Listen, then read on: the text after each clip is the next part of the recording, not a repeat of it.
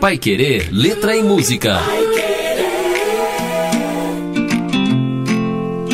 Estamos de volta, então, mais um Pai Querer Letra e Música com a professora Cristina Bulhões por aqui. Professora Cristina, boa tarde. Boa tarde. Vamos analisar mais uma música? Sim. Hoje nós temos uma grande pérola, um clássico aqui da nossa música popular brasileira, não só pela canção que é, mas também por quem a escreveu, que é o grande Antônio Carlos Jobim. Nosso mestre Tom Jobim compôs Água de Março, que já teve também grandes, incríveis e diferentes interpretações. Essa música é do comecinho dos anos 70, né, de 1972, e não acaso ela está sendo apresentado agora no comecinho de março, porque nós temos aí um pouquinho menos de 20 dias né, de verão, que é quando é, ele é fechado, né, troca-se as estações por um grande período de chuvas e são as águas de março que fecham o verão. Isso é dito na música, uhum. isso é, eu acho que é a frase mais lembrada da canção, sim. que tem outras riquezas também. Vamos falar dela. Vamos sim, essa, essa letra é belíssima, é, é muito simples também, é, ela é, é, recheada de substantivos, né? Você tem pau, pedra, você tem é, resto de toco, caco de vidro, noite, morte. A letra é enorme, né? Vocês vão ver daqui a pouco, vocês vão poder ouvir daqui a pouco essa, essa música.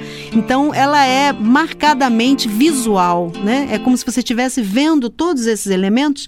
Isso se dá justamente porque você tem muitos substantivos, que são os nomes das coisas, das plantas, dos animais aqui citados, né? Nessa letra maravilhosa.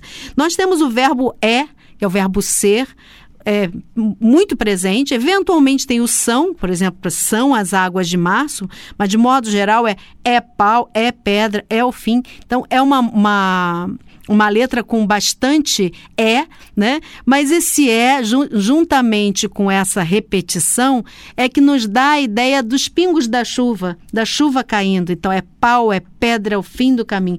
Você olha essa letra e diz, nossa, que repetição. Mas isso é o que faz a arte, né? Num texto não artístico, esse é estaria condenado. Meu Deus, quanta repetição. Mas aqui é ele que vai dar esse tom de repetição, de chuva caindo, né? Então é, é, é bem interessante. Eu chamo a atenção aqui para algumas é, figuras de linguagem, por exemplo, antítese, que é quando você trabalha com oposições. Você tem vida, morte, sol, né? Noite, que é o dia e a noite, né?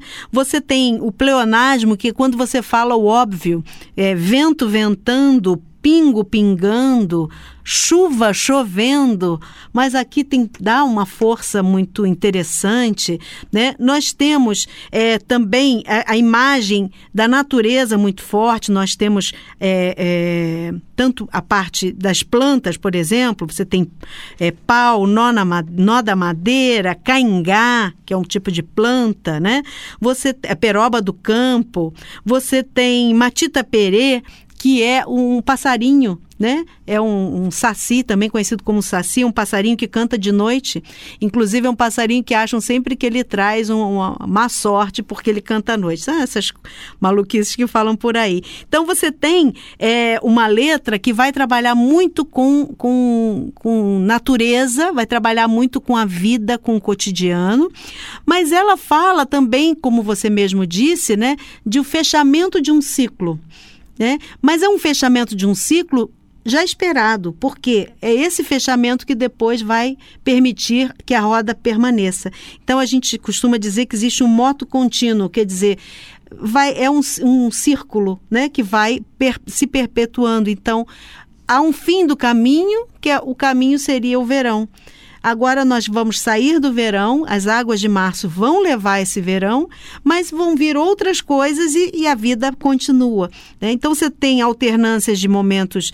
É, é, positivos, é, otimistas, tem outros que são negativos, quando ele diz é o fim da picada, é a garrafa de cana, o estilhaço na estrada, né? Carro enguiçado, lama, lama tem muita referência, né? Dizem que ele escreveu isso estando num sítio da família, e aí ele escreveu numa folhinha de papel, e essa folhinha de papel era de, de pão, né? Então, ele foi escrevendo o que estava ali, o que tinha a ver com aquele universo, né?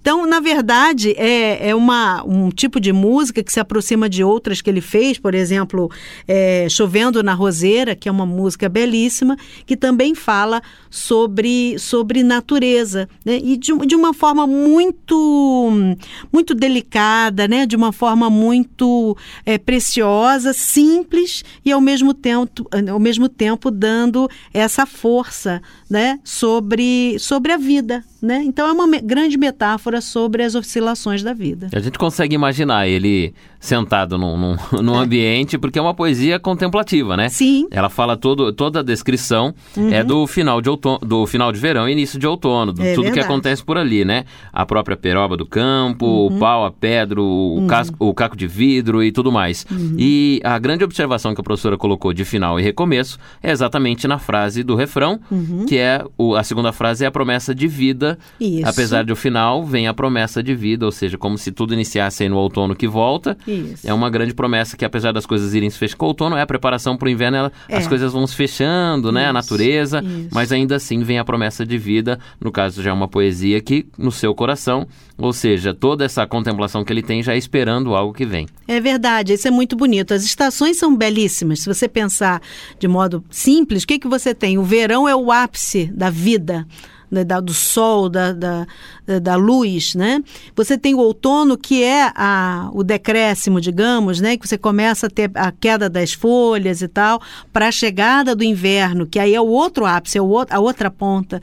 E depois acaba o inverno e você tem a renovação, que é a primavera. Então é cíclico. E a música trabalha essa, esse, essa, esse lado cíclico e trabalha isso por meio dessas, é, dessas figuras todas, e são substantivos, como eu disse, né? E, e, essa história toda da vida. A vida é isso também. A vida é algumas coisas fechando e outras chegando. E a promessa que a gente tem que ter fé, né? Novamente aí. Muito bem, Águas de Março. Então eu convido você a passar os próximos minutos contemplando essa canção que nós acabamos é, de conversar aqui sobre ela. E a professora Cristina explicou tão bem sobre cada detalhe dessa letra que agora a gente ouve em forma de canção com Tom Jobim, é, versão de 1972, original Águas de Março.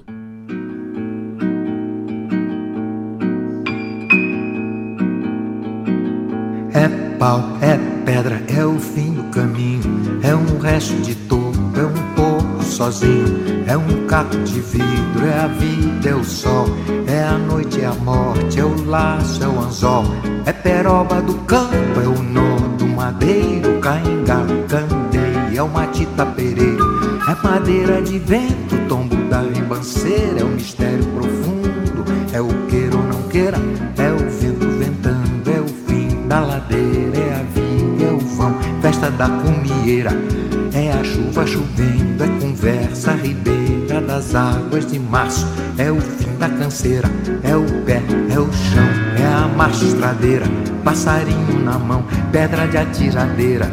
Uma ave no céu, uma ave no chão, é um regato, é uma fonte, é um pedaço de pão. É o fundo do poço, é o fim do caminho, no rosto desgosto, é um pouco sozinho, é um estrepe, é um prego, é uma ponte, é um ponto, é um pingo pingando, é uma conta, é um conto. É um peixe, é um gesto, é uma prata brilhando, é a luz da manhã, é o tijolo chegando. É a lenha, é o dia, é o fim da picada, é a garrafa estilhaço na estrada. É o projeto da casa, é o corpo na cama, é o carro enguiçado, é a lama, é a lama. É um passo, é uma ponte, é um sapo, é uma rã, é um resto de mato, a luz da manhã. São as águas de março fechando o verão, é a promessa de vida no teu coração.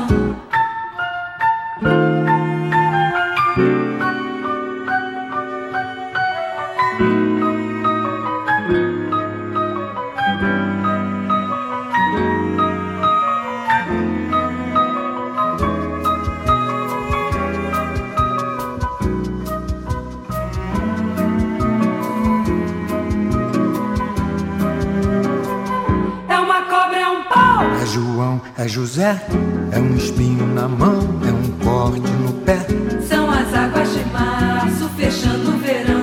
É a promessa de vida no teu coração. É pau, é pedra, é o fim do caminho, é um resto de um pouco sozinho.